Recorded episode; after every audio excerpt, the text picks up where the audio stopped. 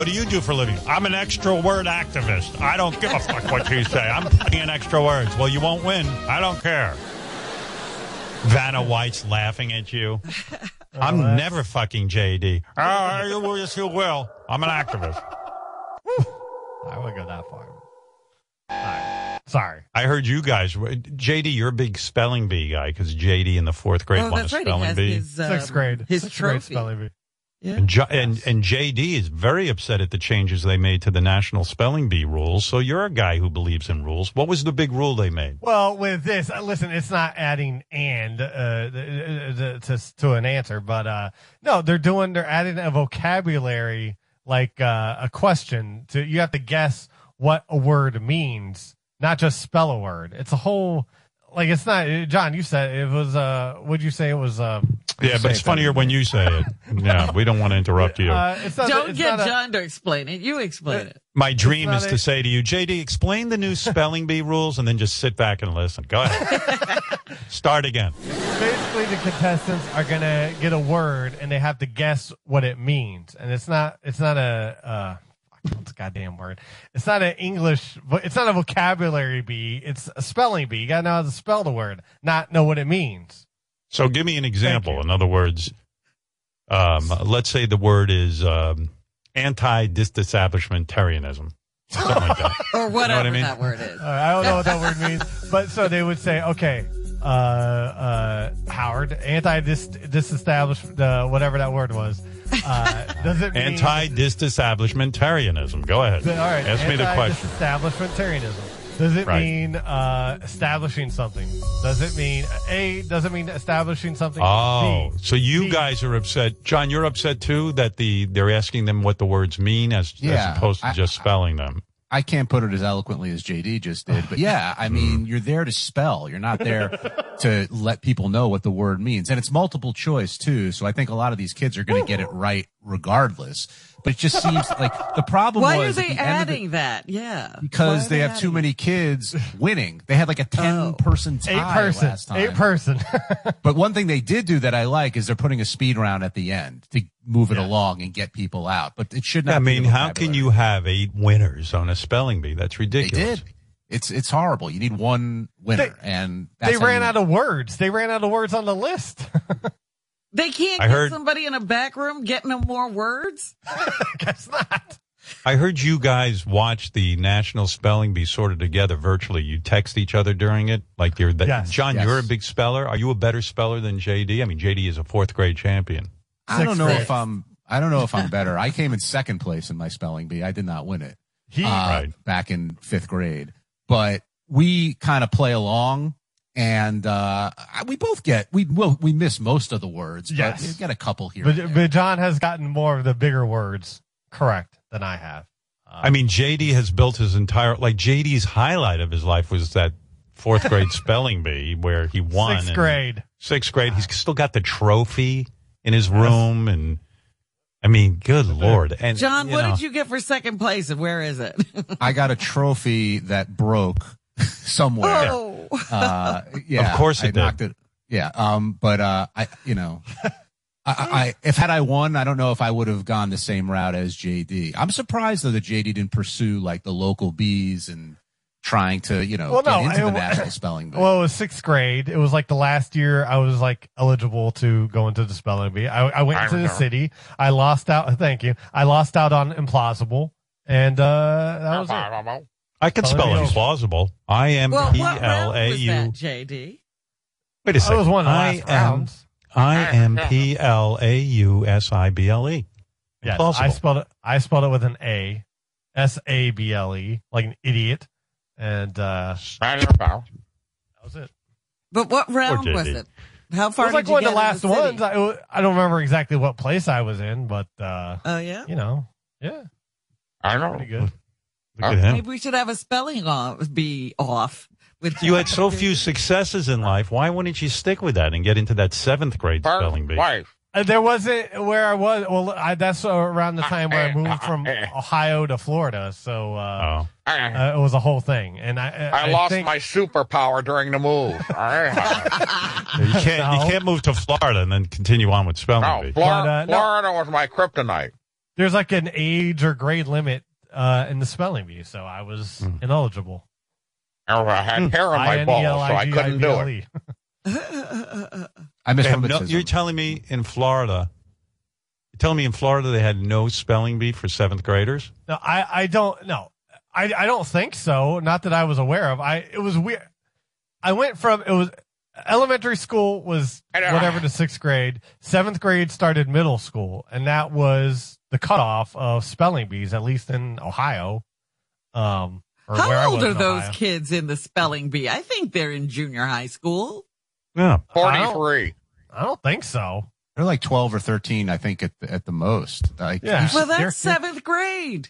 Yeah, you see, I think JD would have been eligible, actually. Yeah. Um, I don't think I was. There wasn't a I spelling I think. JD won the spelling bee, then he cracked under pressure because he was you afraid. think he was like Bobby Fischer? He couldn't No, take the uh, pressure. not- Yeah, he just went off somewhere and became anti-Semitic. I mean, I don't know. I just it, not anti-Semitic, but It's a lot antisocial, yes, but not anti-Semitic. was it's a lot easier to be anti-Semitic. So um, The Buffalo, I know. Success. JD's spelling bee trophy is very valuable to him. He told me he'd never part with it. So, you know, I know that it's a big deal in his life. And I'm like, it's so sad. Like he, like in sixth grade, he peaked. He never went on to seventh, eighth and ninth grade competitions. I think he was like freaked out. He had a big success and he said, you know what? I'm just, I don't want to go downhill from here. I'm, I'm retiring in sixth grade. That's what I think happened. I really have a theory on this. John, don't you I mean, agree? There wasn't any. Ah. There wasn't. I wasn't good No. at. I wasn't going to do the geography bee. I don't know geography that well. I watched that. I didn't say don't- that. You know, in I- I- Florida, you could have found the spelling bee that you. could You have know done. what I think it was, Howard. I'll, I'll search it right now. Nobody, you know, it just happened that they were having spelling bees where JD was. Right. He wanted. it wasn't into like he had a parent who was going to say, "Oh, my son is good at spelling bees. Let me find out how they do that in Florida so he could be a part of it." Well, listen, listen. I see. I'm looking at the eligibility thing right now for the national spelling bee. It says the speller, uh, the speller must not have passed beyond the eighth grade, uh, whatever this date is. So eighth grade is the limit, I guess. So you had two Uh, more years. yeah, so you. you Well, had a also- couple of oh, years hold on. left. Also, the speller must attend a school that is officially enrolled with the SNSB, the Scripps National Spelling Bee.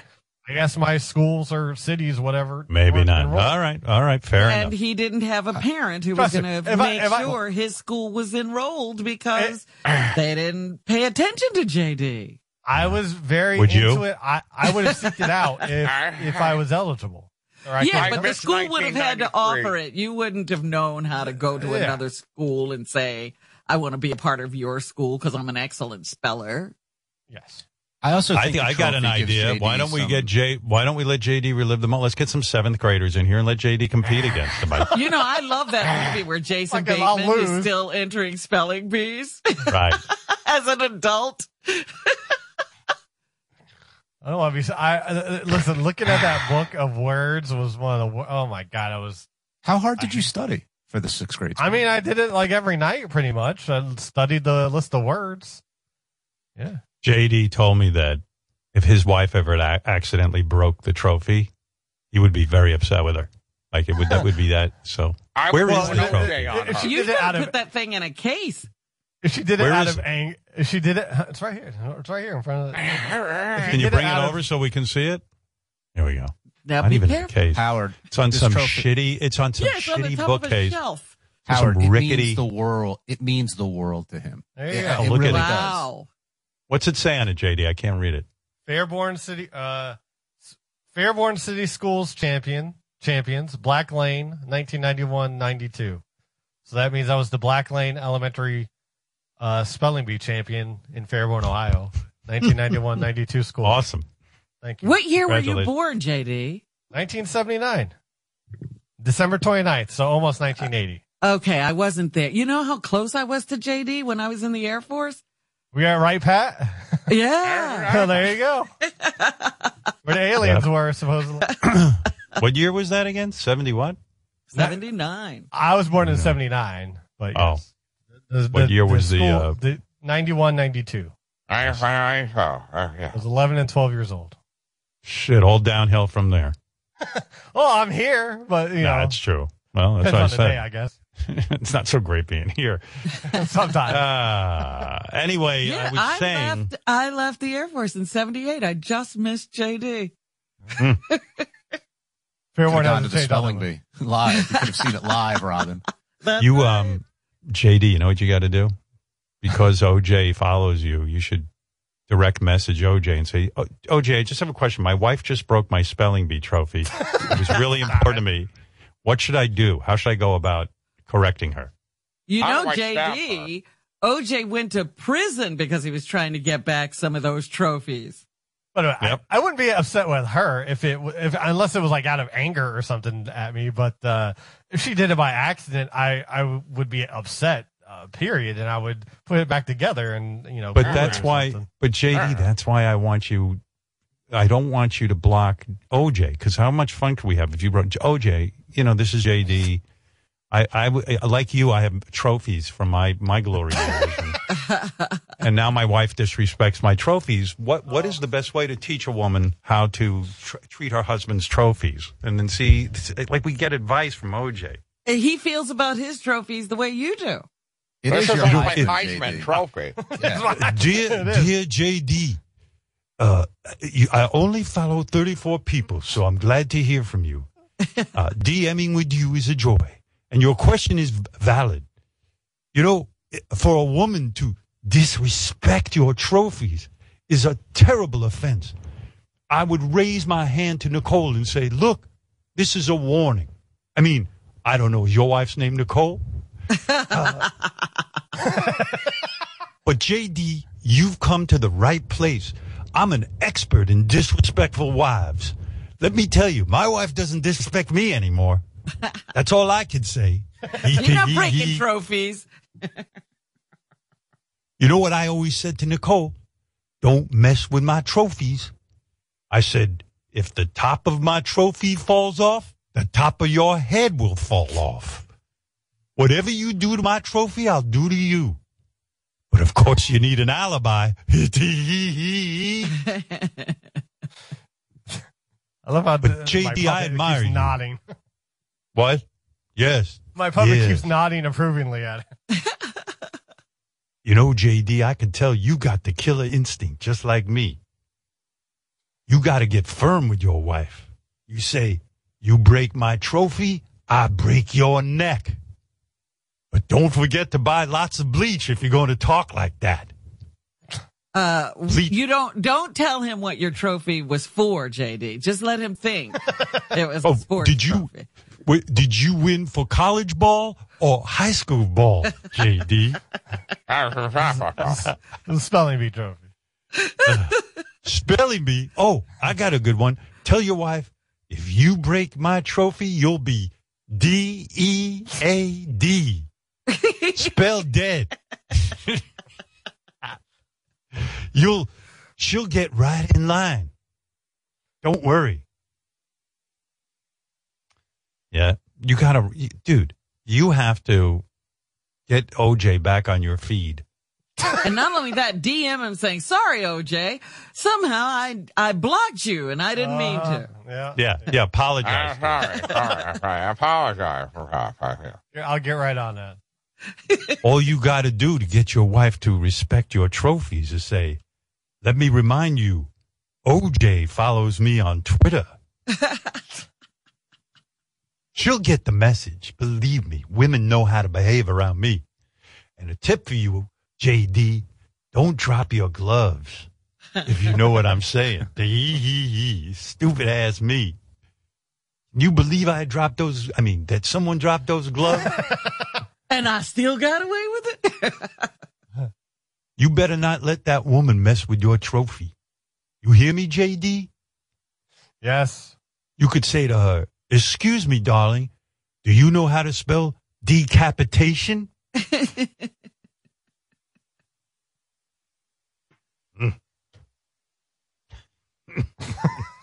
You got to get back on with OJ. Uh, I don't know about that.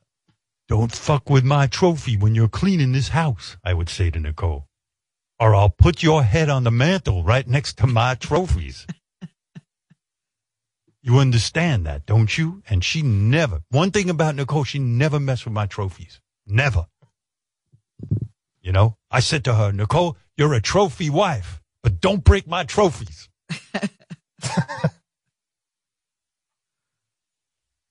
you know what you ought to do? Tell tell your wife, uh, tell DM OJ and say, you know, my wife went into my account and blocked you. That wasn't me. I want to be friends with you. No, no, There you go. no, That's no, the excuse. Yeah. no, no, no, no. But I Uh, punched her for OJ. doing it. Yeah. Dear OJ, I'm sorry you got blocked from my account. My wife misbehaved, but don't worry.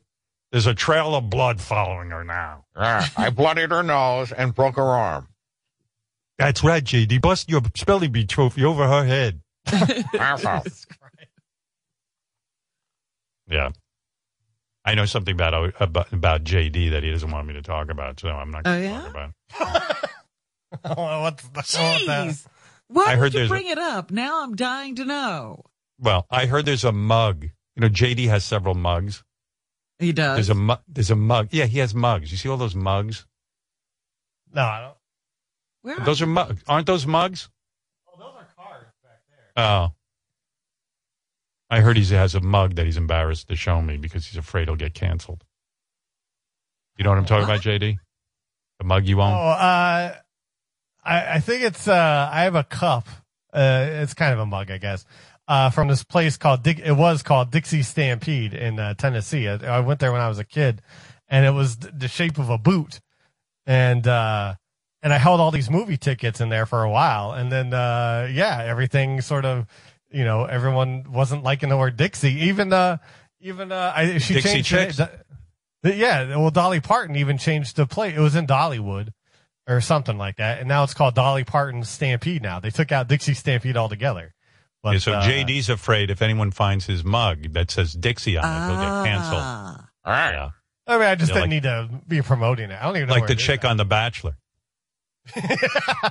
yeah, Yeah, I I'm don't- I don't going on that. it. Hey, listen, pal. I'm not going on Entertainment Tonight and defending your Dixie cup. That's all right. You don't have to. I'm not looking to have it defended. I don't. I don't even know where it is actually. Do you think the the uh, Dixie cups will have to change their name? Oh, you know what? I wonder if they did actually. I bet Yeah. they did. Yeah. Maybe they just went out of business. They just said, forget it.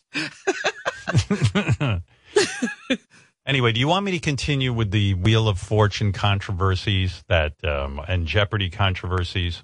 There's Jeopardy controversies? Yeah, I'll give you some. So, just getting back to this because uh, some of this uh, might seem severe, but I understand why they do it. Well, this is the One reason wo- you have rules. That's how you determine who the winner is. Yeah, one woman lost because she didn't sound out the G when pronouncing the word swimming. And some fans were upset about this. Listen she carefully. said? She Yeah. said to that. Listen. G. And there's a G. I'd like to solve. There's a G. Yep. Seven swans a swimming. Yeah, that's not. Yeah. Can't from accept Florida. that. Amy, it's your turn.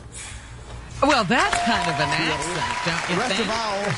Exactly. Seven swans a swimming. Yeah, that's it. Doesn't matter.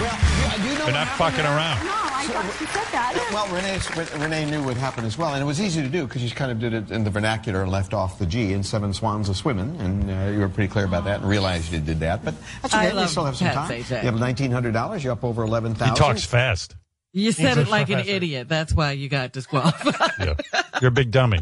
It's the right call. It was the right call. It was. Oh, totally come the on, right call. John. Give me a break with that one. She says swimming. She didn't say swimming. Oh. The G.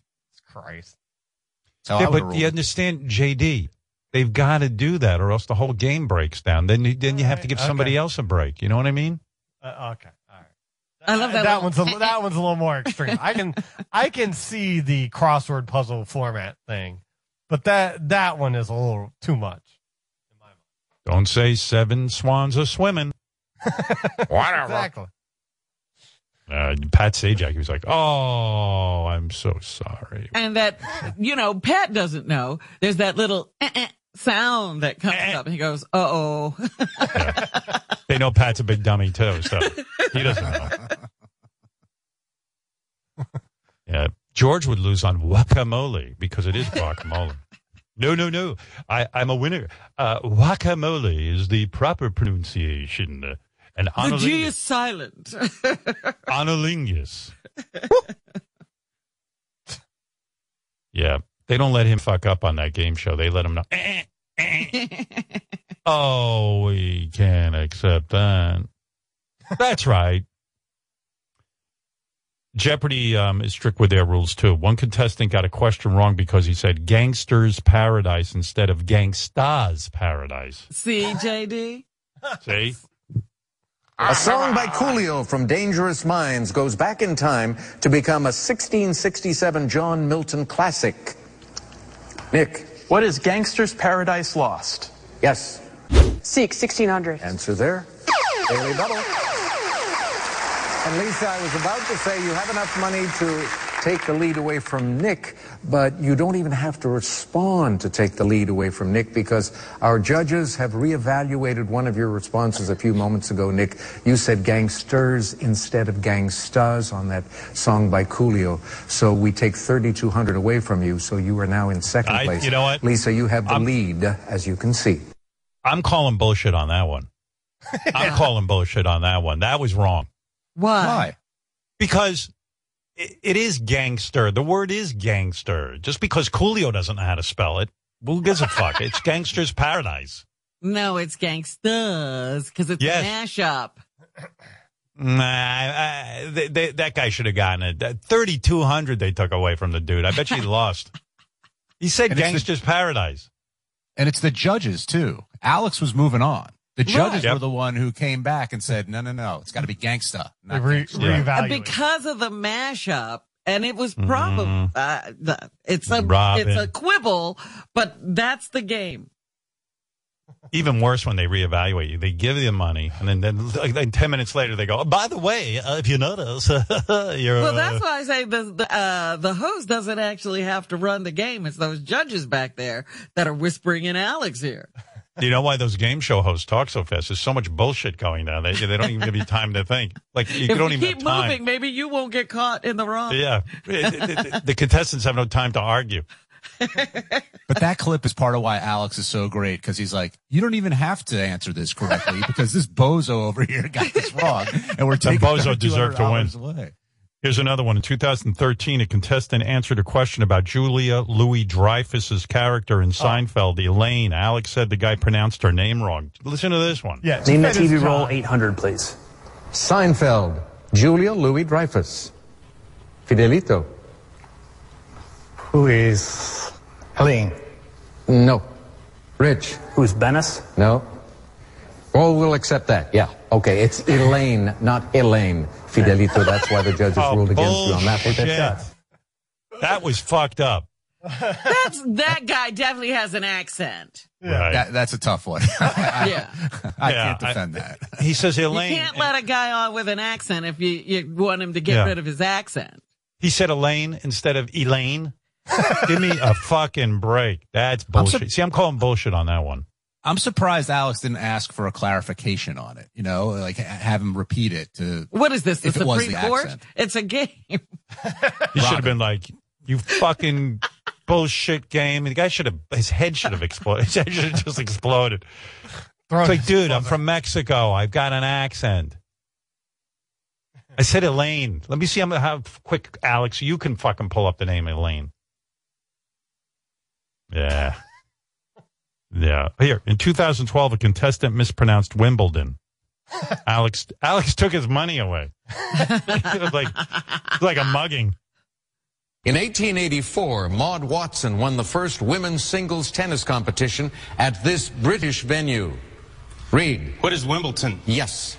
Uh, presidential artifacts for 800, please. Answer. Daily double. And before I ask you to make a wager, we have to take some money away from you, Reed. I'm, I'm informed that you very clearly said Wimbledon, not Wimbledon a few moments ago, so you're losing 800 Uh, bucks. fuck you, Alex. Uh, I'm, I'm calling bullshit on you.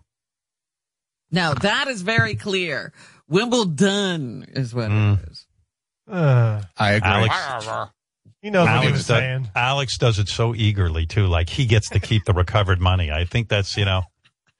I always heard like when we worked at K Rock Radio, Uh-huh. that um, that Tom, our general manager, if he saved, if like if he was able to keep the budget down, whatever overage there was, he got to keep. That was his bonus at the end of the year. Really? So he, yeah, so he was tight with the, this is what I heard. I don't know. I never asked Tom about it, but so in other words, if the budget for the year is $3 million to run the radio station and you come in at 2.5, he'd get a $500,000 bonus. So that's why he was tight. with Crazy.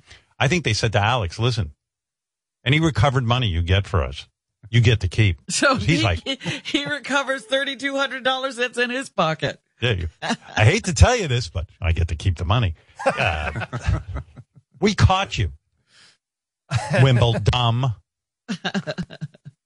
Jeopardy doesn't even go easy on children. During Kids Week, all the contestants were 10 to 12 years old. One kid misspelled the answer on Final Jeopardy. The judges weren't having it. They were like, fuck you. We don't care how old you are. Let's go to Thomas Hurley now. He had 9,600. And he wrote down, what is the emancipation? Well, he, was- because he misspelled it badly. Emancipation. You put a P in there. Proclamation. That's unfortunate. The judges are ruling against you. Ooh, Yeah, that's tough. Yeah. It's the right fuck move. you. Fuck you, Alex. I got that right. I have to spell it right. These kids are smart. They should know. Come on. Mm. You can't bend the rules for that. This is George Takei to remind you that this pandemic is not over. Treat the virus like I treat the vagina. Stay away.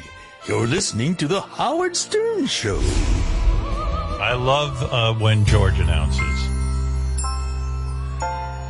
Here they are, Fleetwood Mac at the Warner Brothers studio in Burbank, California, 1997. Let's go back in time for a little bit of Silver Spring. is. Oh, Brad. Where's my bell?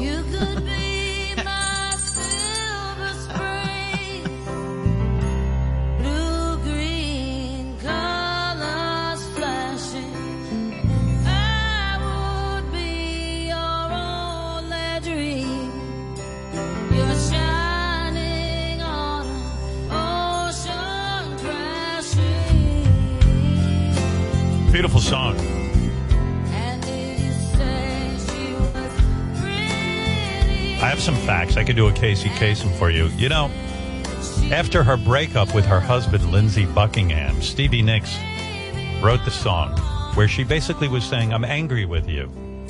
And you will listen to me on the radio for the rest of your life, and it will bug you, and I hope it bugs you. This is a, even though it's a beautiful song, it's a song of revenge.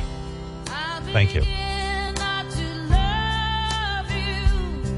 How was that? That was a good fact, huh? You want more Casey Kasem? Here you go. Silver Springs was a B-side to Go Your Own Way. Did you know that? I did not know that. Yeah. See, Mick Fleetwood, who was, I guess, sort of the leader of the band, even though he was the drummer. I don't know how he got to have his name all over the band. usually the drummer's like, "Hey, can you would you please keep me in the band?" but um, when Stevie was told by Mick Fleetwood that this song was getting cut from the album, she started to scream bloody murder 'cause she knew how good this song is. She's a genius, and and she said some horribly, some horrible, terrible things to Mick Fleetwood, and uh, it got quite ugly, according to legend. Got Silver her way. Springs. Well, I don't think it. I don't know. Did that come out on that album? I don't remember. Anyway, Stevie and Lindsey. Well, Silver Springs, by the way, is referring to Silver Springs, Maryland. Oh, really? Yeah, they were passing through the town on tour, and Stevie thought it sounded like a great place. And it was symbolic of what Lindsey could have been to her, that he could have been her Silver Springs. See, Wow. see, that's a poetic mind. Like you and I go see a sign, and we just go, "Oh, fuck that, Silver Springs." Well, didn't you cares?" live in Silver Springs? Did I? I think you did. Did I really? I have no Yes, recollection when of that. were in Maryland. in Oh, that's right. I thought I lived in Bethesda.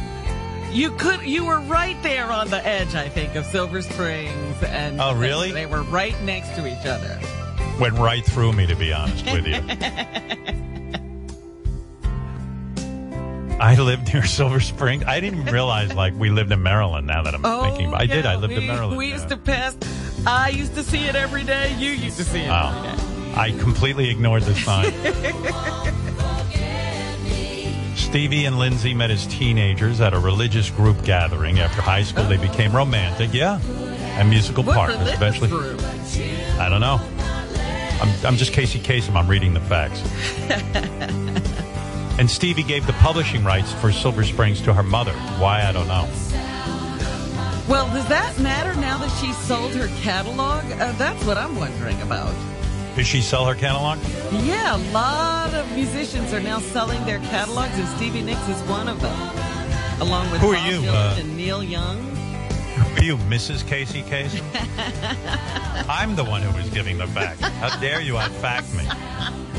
I'm sorry, I thought you'd know about that, Casey. Turns out I don't know that. Beautiful song, though. What is it, Ralphie boy? Here's Ralphie boy. Hey now. Hey, I almost called. I I almost called you yesterday about Wolfie's mom. That was Hey, so fucking fantastic. it was. She was making me nuts, and you were great with her. She's like everything I hate about people these days. And and, and then later you pulled up that old phony phone call, leaking heinous. she was. uh She was just perfect. I mean, A lot oh of people wrote in about Wolfie's mom, Barb, who I thank for calling in Tuesday because I really wanted to speak to someone who was against getting vaccinated. And so many different comments. Howard, I loved your conversation with Wolfie's mom. You and Robin trying to convince her to get vaccinated was admirable and hilarious. If by some miracle she goes through with it, then then that's one less anti-vax nut job we have to worry about. Howard, the way you were trying to convince Wolfie's mom today, geez, that was amazing. You should have been a negotiator for the police or the FBI. I hear Wolfie's mom, and I'm convinced we need a revolution in this country. Every single anti-vaxxer and QAnon idiot needs to be educated. You did a great job doing that on Tuesday. Howard, without you, we are doomed. It's funny, um, Rush Limbaugh's fans. Rush Limbaugh's. It. And- Well, go ahead, Ralph. I'm sorry. Yeah, she won't get it. And what's what's what's funny about her too, like she'll go on the internet and she'll research and she'll she don't know where she ends up, but just because she's on the internet poking around, she thinks she's done research. By the way, Wolfie's brother even emailed me. to Oh, thank me for it. Yes, Wolfie's brother emailed me for uh, thanking me for attempting to talk some sense into his mother. Hey, now this is Wolfie's brother Byron, Brian. Sorry, Brian. Spells it B R Y O N. I just wanted to thank Howard, Robin, and my brother for talking to my mom today. A lot of sense was spoken to her, and I hope she gets the vaccine. Thank you. Um, after the segment, this is a great follow up. I wanted to give this to you. Wolfie checked in with his mom to see if she now plans to get vaccinated, Yes. and I will play that for you. What do you think the answer is? No. You say she does. She's not going to get vaccinated. Yeah, I, I don't want it to be no, but I think it's a no. All right, listen to this and see if you're right.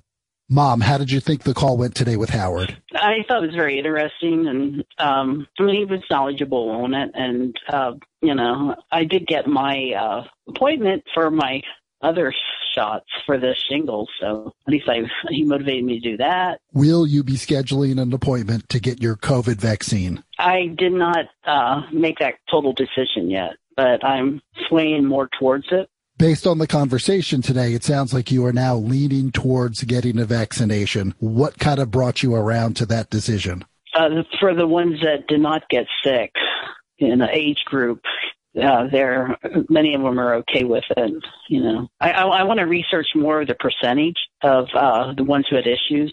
How likely is it that you will get vaccinated within the next couple of weeks? I would say probably about eighty percent. Eighty percent. So, Robin, in a way, you're right. I, that extra twenty percent there, I, don't- I don't trust. Yeah, yeah, that's her loophole. Um, yeah. And she's going to do uh, more research. And you know what that means? She's going to read more of the crap that doesn't make any sense. Right. So, but all right, she says she's leaning toward getting the vaccine. So maybe I we did some love good. how she was already going to get the shingle shot and you convinced her to get the shingle shot. That was not what I was trying to do, but all right. the shingle shot she respects and trusts, but the one the fearless leader invented, she doesn't trust, but she loves the fearless leader. I don't get it. Chippy, go ahead. You're on the air in Mississippi. Chippy, hi. Hey, Howard. Hey, Can you hear what's me? up? Yes, Chippy. Well, Howard, I got a problem because yesterday I was laughing so hard at Chris about the hair dryer and the pinworms and his ass itching. And all of a sudden, about two hours later, never happened to me before. I started getting ass itch. I think Chris gave me that ass itch. Well, you know what they say about illness a lot of times? That it's a Yeah. mass psychosis. For example, it's called pre hysteria. Yes. Uh, I'm being serious for a minute. That that, that pre World War Yeah. II, there was there was no such thing as back pain. There was no there was no such thing. And then post World War II, people started to get back pain, and everyone got back pain. And it's almost like you talk about itchy ass enough, then everybody starts to get itchy ass. So we don't want to start I a call uh, an epidemic. Well, it's Yeah, mass and- and- hysteria is what it's called. Yeah. That's right. well, I mean, do I need to wear a mask? And then if I do, do I cover my balls yes. or do I? Yes, I cover don't your know. balls. All Put right. your Another- balls in a mask. By the way, I you know I was thinking about yesterday's show. I was a little rough on Ass Napkin Ed. I uh, really came down on him hard and told him he was a communist. He told me he was a a I mean, I had to come to- yeah. He I, I like Ed. I like Ass Napkin Ed. He has provided um, a, a great material for the show, especially the last couple of weeks. Uh, but Ass Napkin Ed started in that I'm a liberal and he is a libertarian, and I said, no, you're not a libertarian you're a communist or a socialist because you take public assistance, and it got rather ugly between us. But uh, I've decided I'm just going to stick to his itchy ass and worms. Uh, Well, and- you know and- what, Howard? I was thinking about this too, and I said, "Oh, I know where his confusion is. He is mixing up libertarian with libertine. Yes. A libertine is somebody who just doesn't care and does whatever they want to do, and they leave the mess for everyone else to clean up. There you a go. libertarian is a political persuasion where you don't want government involvement. Well, if you are feeling like you have, I think that's the correct assessment. I, I have to tell you, if you are feeling like you have itchy asshole now, based on everything that's been going on, it's probably, as Robin points out, mass hysteria. So calm down and uh, get back to And a life without touch your ass. Yeah. Just Ass stop- Napkin Ed, I think most of us will agree, is now the hottest whack packer. Right now, you know, certain whack packers capture our interest. And Chris Wilding and Ass Napkin Chris and, uh, and, and Ass Napkin Ed together, the whole combination was hysterical over the last couple of weeks. Uh, yeah, uh, Ed has had his moments on the show. He's like a roller coaster. He comes and goes. If you want a little more Ass Napkin Ed, I can give it to you with Ass Napkin Chris. These guys had a second conversation, or maybe it's their third. I've, I've lost track, but I could give you a couple of clips from that if you'd like. Yeah, we're hooked on these clips. Okay, I got a couple. Give me a sec. I'll pull them up in my little computer setup over here. Oh, cool. Um, okay, so these guys got on the phone again, and Ass Napkin Chris, who's thinking of becoming Ass Napkin Ed's roommate in Florida, because Ed wants to move to Florida. Ed told um, Ed started talking to Chris, and then and then Ed, Wolfie got in on the call. Wol- Ed and Wolfie were talking about a recent run-in with the police. Hmm. By the way, again, I think Ed was uh, Ass Napkin Ed was pretty wasted during this call. It sounded like to me. You tell me. So there's a lot going on here. I was going on the side of a building and I had diarrhea and I had to take a shit and then the cop came. He thought I was a burglar and he shook me down. He put my arms against the wall and he said, What's up? I said, I'm taking a shit. What do you think what's up? I got my my pants were down around my ankles So you were in an alley taking a diarrhea shit with your pants down, and the cops grabbed you and arrested you. Yeah. When the cops grabbed you mid shit, did you get diarrhea down your legs? I yeah, absolutely. See, oh. they didn't understand that because they hit me in the back on my spine, and that even forced it out. So you know, I was totally fucked. By the way, libertine. right. He thinks he's he's you know he thinks as you as you point out that he's a laissez-faire guy. Anything that goes, you want to shit in the street, go ahead and shit in the street. That's right. You know, but that Somebody isn't what a clean up the mess. you know, that isn't what a libertarian does. A libertarian says I'm taking responsibility for myself. Yeah. Uh, Ed, Ed continued in the conversation to uh, go into graphic detail about his diarrhea with the police. So you were mid diarrhea shit, and then they clubbed you, and that forced more diarrhea shit out of you. Absolutely. Yep. They fucked my back up. When the cops clubbed you and the diarrhea sprayed out of your ass, did you fall like into the diarrhea on the ground? Yeah. So yeah. When you fell, did some of that diarrhea get on your clothing? Oh, it was all over my. I had jeans on. It was all over It probably filled your underwear with diarrhea. my under. That's an understatement. My underwear were full of shit. Yeah, I I could have had a lawsuit. Hmm. What was the lawsuit going to be about?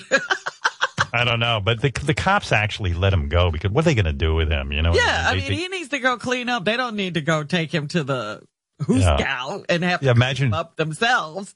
they put, they gave him a warning, like don't shit and have diarrhea anymore in the street.